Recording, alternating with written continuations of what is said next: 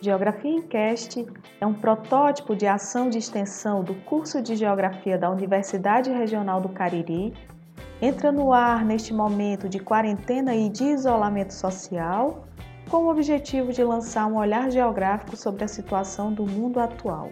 Eu sou a professora Daniele Guerra. Eu sou o professor Paulo Wendel. E juntos vamos abordar neste episódio do Geografia em Cast o tema A questão ambiental hoje no Brasil. Nosso convidado é o professor Wagner Costa Ribeiro, que é professor titular do Departamento de Geografia, do Programa de Pós-Graduação em Geografia Humana e do Programa de Pós-Graduação em Ciência Ambiental na Universidade de São Paulo. Seja bem-vindo, professor. Prazer estar com você, Daniele, Paulo e todo o público aí do podcast em Geografia. A gente aqui agradece. Wagner, como você avalia a questão ambiental hoje no Brasil? É, Daniel, nós podemos pensar a questão ambiental em diversos aspectos. Né? Um aspecto é, que nós não podemos deixar de comentar é na escala de ação do governo federal. Né? Infelizmente, nós estamos assistindo o desmonte, né, é, do ponto de vista deliberado, de um importante aparato de fiscalização, de controle ambiental que nós construímos ao longo de décadas. Né? É importante dizer que desde o período da ditadura militar esse arcabouço foi sendo construído paulatinamente e, infelizmente, no último é, ano e meio, a gente assiste aí uma desarticulação bastante rápida né, e aguda, que passa por razões muito objetivas. Nós tivemos, por exemplo, esvaziamento do Conselho Nacional de Meio Ambiente, nós estamos assistindo um sucateamento né, da capacidade de fiscalização de órgãos como o IBAMA e mesmo o ICMBio, nós não estamos assistindo, é, infelizmente, a capacidade de organização das unidades de conservação em escala federal. É, nós estamos vendo aí uma ameaça ao processo de licenciamento ambiental, que, ainda que necessite ser ajustado, mas não da forma como está sendo proposto, né, de flexibilização quase que geral, né, usou-se até a expressão passar a boiada, enfim. É, é, importante lembrar que o, o instrumento de legislação ambiental, especialmente o licenciamento, Daniel e ouvintes, ele é muito importante porque é uma licença né, que a sociedade dá ao empreendedor de promover ações sem prejudicar o interesse geral. Então, é de fato um controle sobre a propriedade. Né? Por isso que ele gera tanto incômodo, né? ele gera muito desgaste junto ao setor produtivo na verdade, ele trata do interesse geral, como está na Constituição, no artigo 225 da Constituição brasileira, que preconiza claramente que todo brasileiro tem direito a um ambiente saudável, inclusive as gerações futuras. Nossa Constituição avança até nessa perspectiva. Então, nós assistimos, infelizmente, né, um, desmonte da escala local, que tem reflexos já bastante graves. Né? A gente assiste aí eh, a cada ano, né, infelizmente, o recorde do desmatamento. A gente assiste também, infelizmente, políticas como a, presença dos catadores junto aos serviços de catação, né? os programas de gestão de, de, lixo que deveriam estar sendo implementados também estão cada vez mais afastados, né? infelizmente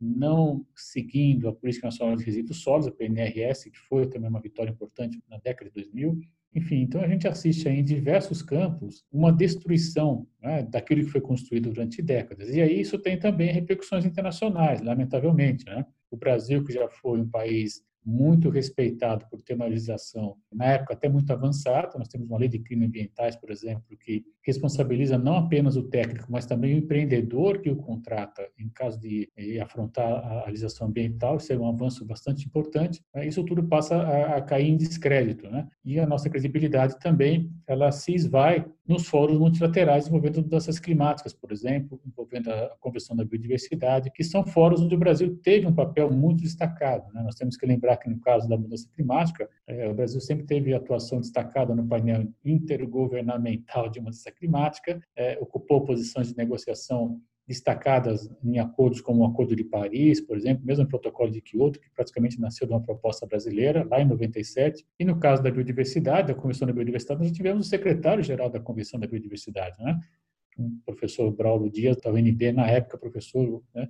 Enfim, então nós estamos, é, infelizmente, assistindo um desmonte internamente, que aumenta o desmatamento, trata mal o resíduo nas cidades e com repercussões internacionais também. Né? O Brasil tem tudo e sempre atuou com um protagonismo importante nas negociações da ordem ambiental internacional, perde essa posição né? e, e, o que vai nos trazer aí muito ônus, né? já que nós sabemos que nas negociações internacionais, quando você deixa, quando você frustra né, o seu interlocutor, você muda de posição drasticamente, isso gera uma enorme dificuldade de reaver, de re, reatar os atos, de reatar a confiança mútua, e aí, então, nós teremos aí, portanto, uma longa jornada para a recuperação da imagem brasileira e, principalmente, né, os níveis de relação que já tivemos no passado, com liderança, é importante destacar também, Daniel.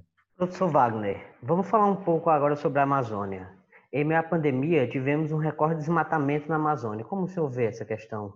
Com muita preocupação, Paulo. É importante dizer também o seguinte: para quem estuda as questões socioambientais, no meu caso há 30 anos, a pandemia não é uma novidade, né? Infelizmente, diversos autores alertamos né, sobre essa questão. E o desmatamento ele tem uma relação direta com a pandemia, do mesmo modo que as mudanças climáticas também têm. Então, por que, que a gente vê com muita preocupação, Paulo, esse desmatamento agudo, né? Sendo acelerado em plena pandemia. Primeiro, porque nós estamos perdendo biodiversidade, o que é um fator estratégico que posiciona o Brasil de maneira muito singular comparado a outros países do mundo. São poucos, são apenas 17 países mega diversos, o Brasil é um deles. Mas o Brasil tem uma vantagem ainda maior, né? Nós sabemos que além da biodiversidade, nós temos a sociodiversidade, ou seja, a presença de povos originários, né? de quilombolas, de comunidades ribeirinhas, caboclos, enfim, que vivem junto essas áreas protegidas, que vivem nas áreas protegidas e têm um conhecimento da natureza dos seus processos muito importante, que nos ajudaria, por exemplo, a buscar alternativas para a produção de alimentos, alternativas para a produção, de, enfim, de fármacos, para fontes alternativas de energia, de materiais, né?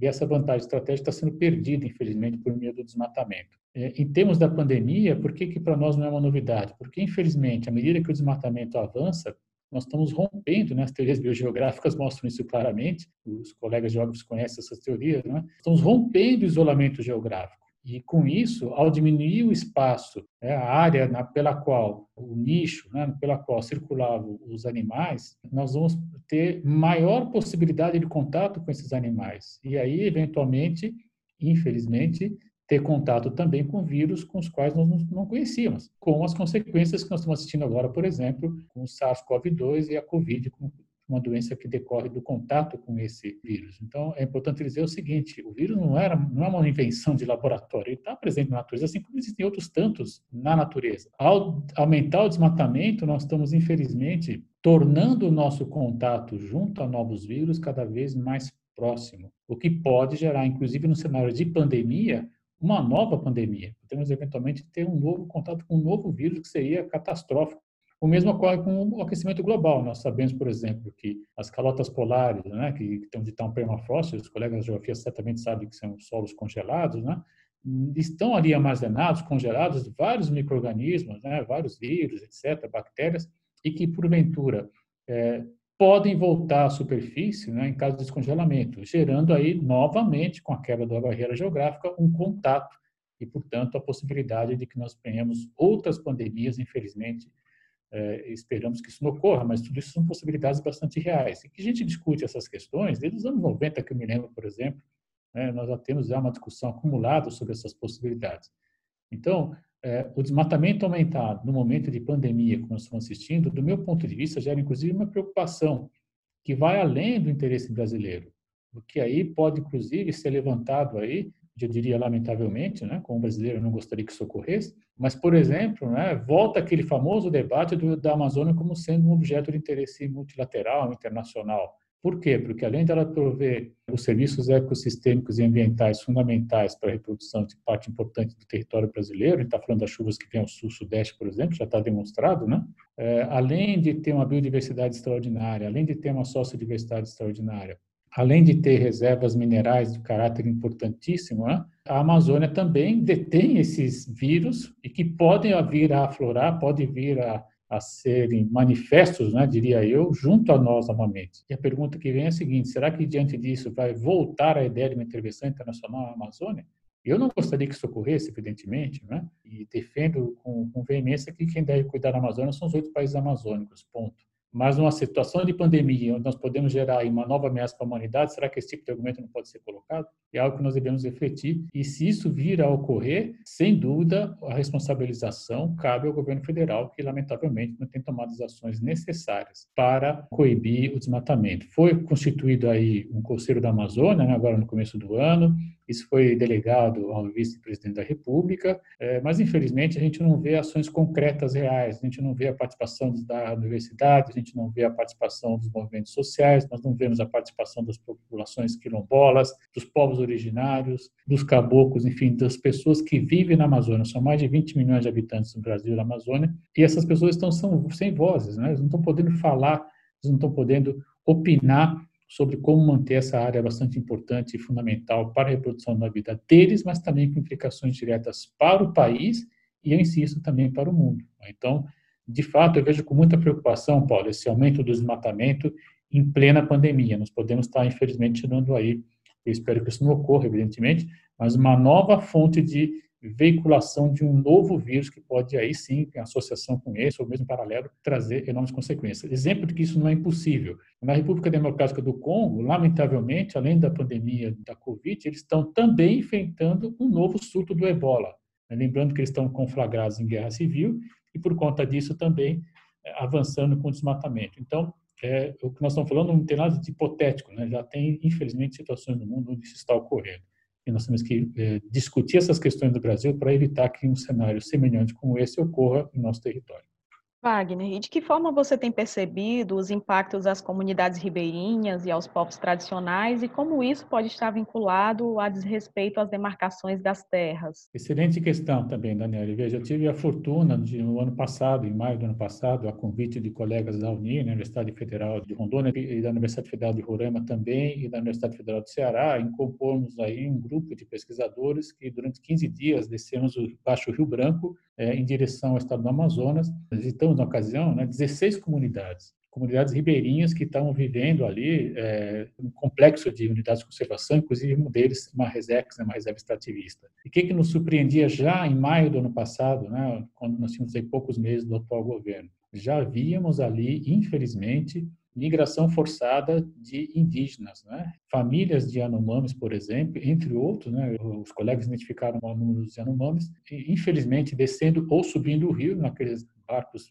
pequenos, né, a remo à mão, né, e eles chegando às comunidades, que já são comunidades em fragilidade ambiental e social, é bom que se diga, ainda que tenham um estilo de vida muito interessante, mas evidentemente sem capacidade de acumulação, é uma comunidade que ganha hoje o que come hoje e amanhã o que vai comer amanhã, evidentemente, né, e tudo isso dentro do bem viver, então são pessoas muito dispostas, muito alegres e que não querem sair do lugar, mas que têm uma organização social que não permite muito espaço para um terceiro, né, para outras pessoas poderem vir a, a, desenvolver atividades. E apesar disso, a gente assistia à solidariedade dessas comunidades junto às famílias indígenas que acabavam sendo empregadas para ajudar em uma tarefa ou outra em troca de comida de algum pouco de abrigo. Então, veja, pude assistir claramente que essas comunidades já sofrem, sim. O principal objetivo que a gente eh, tinha nessa expedição era averiguar as condições do estilo de vida e, principalmente, uh, acesso à água e saneamento. E nós, lamentavelmente, constatamos que a água não tem tratamento, em grande parte aquele tratamento muito local, né, com adicionamento de cloro, enfim, junto a um poço. Quando tem o poço, em outras situações nem o poço tem, eh, e aí eles, por meio de uma bomba, sacam água diretamente do rio para consumo, que é, ainda por mais que ferva, isso tem, tem problemas, tem dificuldades, e nenhum tipo de tratamento de saneamento. Né? Algumas comunidades com fossa mas são poucas ainda. Né? A grande maioria, infelizmente, com uma escassez de recursos bastante grande. E a principal reivindicação deles qual é? Saúde, associada à educação. Né? Então, a gente assistia com muita felicidade, Daniela, as escolas com uma polarização muito importante, na escola que está ao ponto de internet, então a gente assistia toda uma sociabilidade girando em torno da escola, a internet está lá, né? E, e, a partir daí, então, é, estão lá nas redes sociais, enfim, interagindo, é, trocando informação, trocando informação, inclusive entre as comunidades, para se organizar para questões, para eventos e demandas políticas também sociais, mas, infelizmente, às vezes, com poucos professores, quando muito um professor que vai, fica o período na comunidade e se volta para a capital, e a demanda de saúde. Eles reivindicavam lá uma lancha rápida para deslocamento né, de, de pessoal, ou então mais aeronaves que possam fazer o deslocamento também aéreo E nós sabemos que no caso da Amazônia, muitas vezes é a única alternativa possível. Então, eles queriam pelo menos uma lancha rápida que levasse até Santa Maria do Boiaçu, que é o principal é, vilarejo ali do entorno, e a partir de lá, então, um avião para poder levar até Boa Vista e aí sim ser assistido.